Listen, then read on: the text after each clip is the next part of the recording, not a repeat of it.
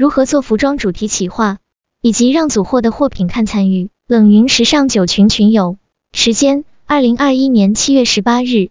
庄主奇怪北京买手。以下的冷云时尚圈讨论是就行业问题的讨论及总结，这些分享属于集体智慧的结晶，他们并不代表冷云个人观点。希望通过此种方式能让更多行业人士受益。我们都知道，产品开发前需要做企划，企划又分为两部分，一部分是数据企划，也就是常说的商品企划；一部分是视觉企划，就是产品企划部分，也被称为设计企划。每一项都跟最终完成产品开发息息相关。其中主题企划是支撑整个产品企划的框架。这期的主题主要是想跟大家交流分享一下关于主题企划以及主题企划的组货落地。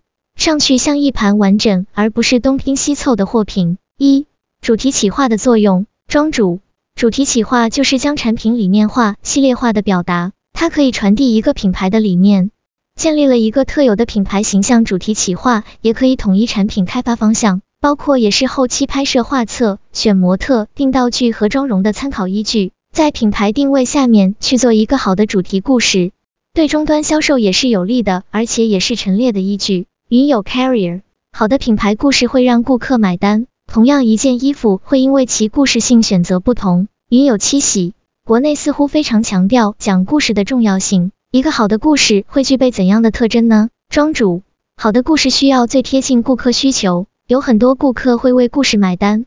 我曾经也是这样一个消费者。云友 Stone，但很多时候消费者其实不知道自己想要什么，感觉更多是靠营销、明星、网红带货。创造需求，云有怪味胡豆，在实体店里故事只通过陈列的方式体现吗？还有其他体现方式吗？云有黄先知，好的故事能以视觉陈列表达出来，也算视觉营销，方式有很多的，除了好产品本身，还得让产品自己学会说话，故事就是其中之一。好的销售人员也能传达故事，介绍品牌理念。庄主，网红形象从另一个层面讲，就是人设故事。网红传递的是你买了它，你会变成跟我一样的人，而陈列最直观，所以说陈列也很重要。云有 Stone，那会参考哪些具体数据呢？销量、颜色、尺码。云有 Helenly，我是做直播电商的，我们现在做的商品企划可能更偏向于数据的企划，会关注畅销款、滞销款，同时也会看同平台的竞品的数据，包括他们上架的 SKU 数、价格带等。庄主。商品企划是更偏向数据的，一个大的商品企划包括数据和产品，数据是骨，产品是肉，主题是灵魂。一般品牌会看重主题企划部分，确实买手的工作重心都在数据和产品，但我认为主题同样重要，一个好的主题就给整个企划注入了灵魂。二、如何制作主题企划？庄主，关于如何制作主题企划，我们先了解主题企划的结构。首先，主题是在品牌下面。所以都不能脱离自己的品牌风格，先确定一个大的主题，再去延伸小主题，可以是一个，也可以是多个，根据自己的品牌规划，小主题可以是系列主题，也可以是波段主题。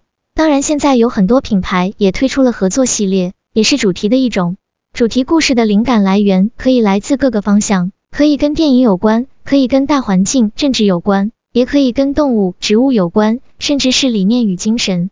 主题确定之后，再根据灵感来源去延伸主题颜色、主题面料、主题图案以及设计细节。云有 Stone，现在节日系列、胶囊系列也多，胶囊系列现在是一种流行的说法。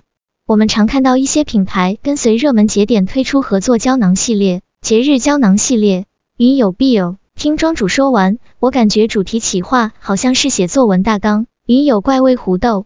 胶囊系列的产品会有以前的经典款吗？还是说在经典款的基础下改良创新生产？云有 Stone，看品牌吧。Chanel 一年好像六大系列算多的，春夏秋冬早秋度假高定手工坊。三影响主题企划的因素，庄主制作主题企划的流程和思维模式就是从故事开始，先有一个灵感来源。云有 Bill，灵感是不是主要来源于社会中的事件呢？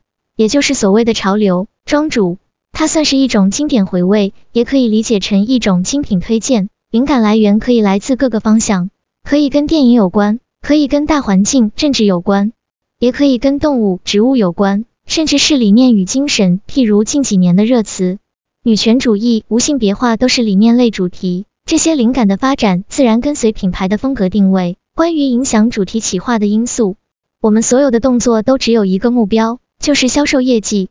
所以，我们做主题的时候，要多维度去做切入。除了感性的灵感部分，也要有理性的思考。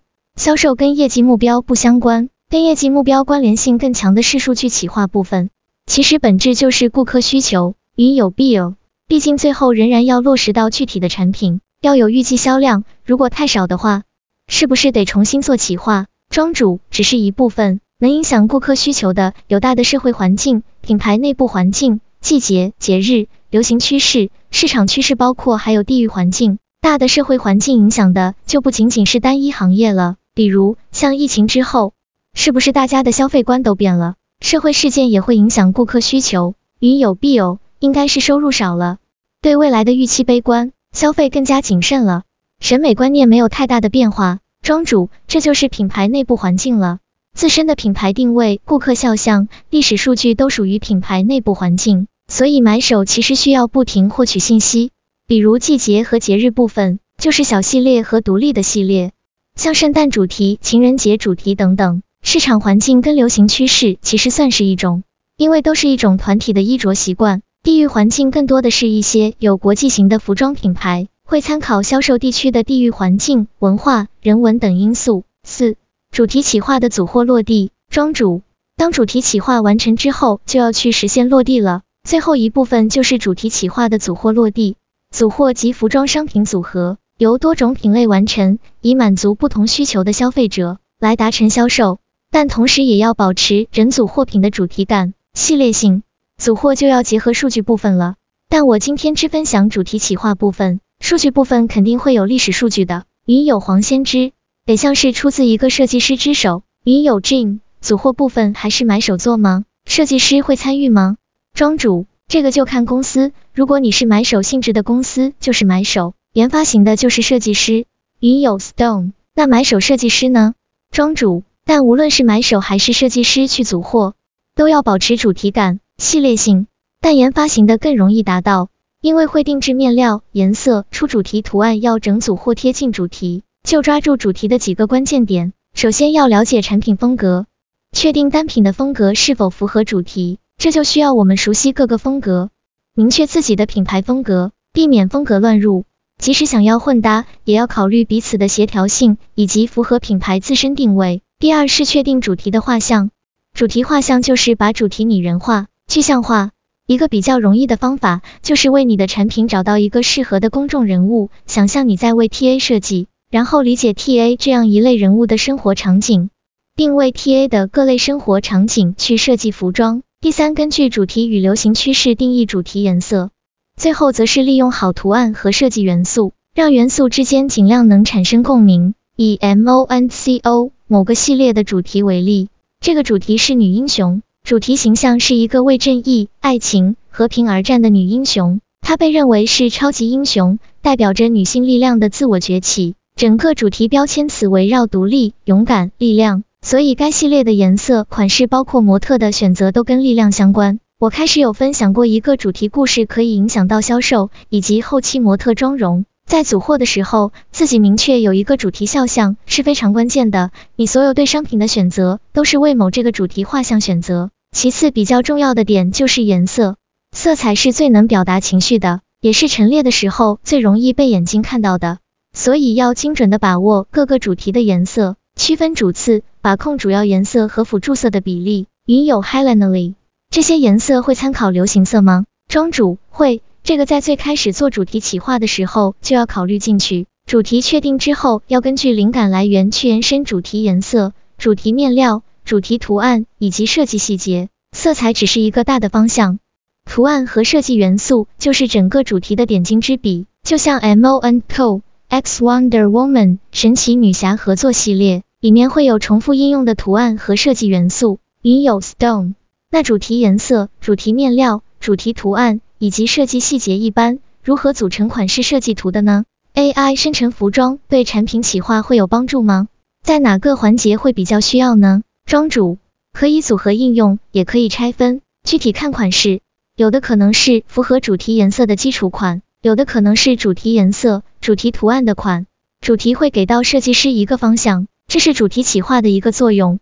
因为很多公司有好多个设计师同时设计一盘货，主题企划的作用之一就是统一开发方向。对产品企划、产品开发这块有，可以先通过 AI 模拟整盘货。人为盘货常见的问题就有脱离系列、整盘主题不明确等等。云有 Carrier，如果以元素去确定主题，就相对容易吧？怎么去选择颜色呢？庄主会有一些组货品牌去逆推，强行加故事，但颜色肯定是先确定的。颜色可以从品牌色、流行色、历史数据、主题情绪色去切入。品牌色就是固定颜色，流行色根据流行趋势，历史数据就是畅销颜色。然后再分段落去具体表现。主题情绪就是最能表达主题的颜色。云友 Helenly 负责制作商品企划的是专门的岗位吗？还是买手经理或者设计总监制作？数据企划会细化到每个主题需要的品类、款量需求以及价格带需求吗？庄主，这个看公司结构，每个公司不一样。我们公司组货为主，都是买手就买手经理负责。数据企划会给到哪个系列？什么品类？几个款分布在什么价格带？